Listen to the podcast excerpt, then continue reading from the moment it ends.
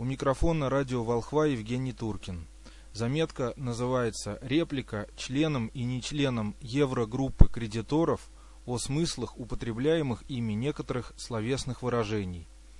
С точки зрения русского языка, ибо мы живем в России, а не в Европе, словосочетание «юридическая сила» ничего не означает, ибо, во-первых, инородное слово «юридический» аналогично слову «санкции», смыслов которого в зависимости от обстоятельств может быть множество любых, и как запреты, и как разрешение, согласование, и как согласие, и как указание, и что угодно еще.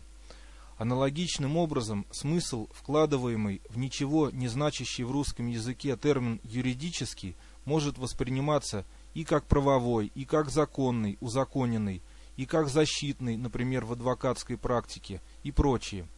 В отличие от первого слова в словосочетании «юридическая сила», второе слово «сила» – это чисто русское слово, имеющее однозначный смысл и вектор энергии, то есть прилагаемое усилие действия силой, например, убеждение. Таким образом, сочетание двух слов «сила» и «юридический», изначально находящихся в разных иерархиях мерностей, понятий, терминов и определений – может нести различные смыслы, вплоть до прямо противоположных.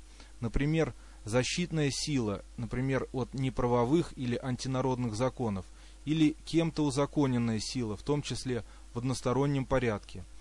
А ведь есть вполне ясный, четкий и однозначный смысловой аналог – правовые последствия.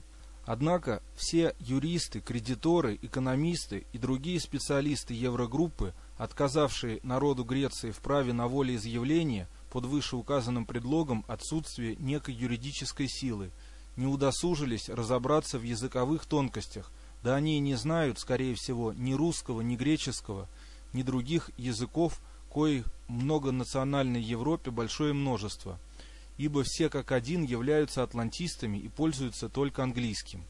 Им совершенно невдомек, что всенародный референдум, согласно международному праву, том числе Уставу ООН, а не силе, всегда имеет правовые последствия, ибо является одним из способов, хотя и не единственным, прямого волеизъявления народа.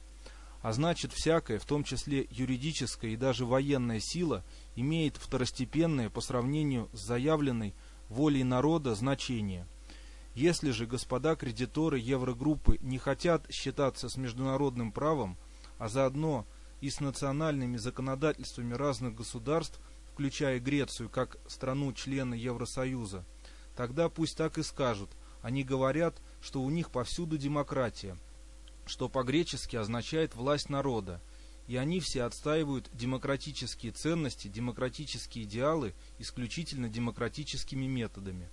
У вас, господа еврокредиторы, не власть народа или народов, а демонкратия, то есть власть демонов или иначе денег.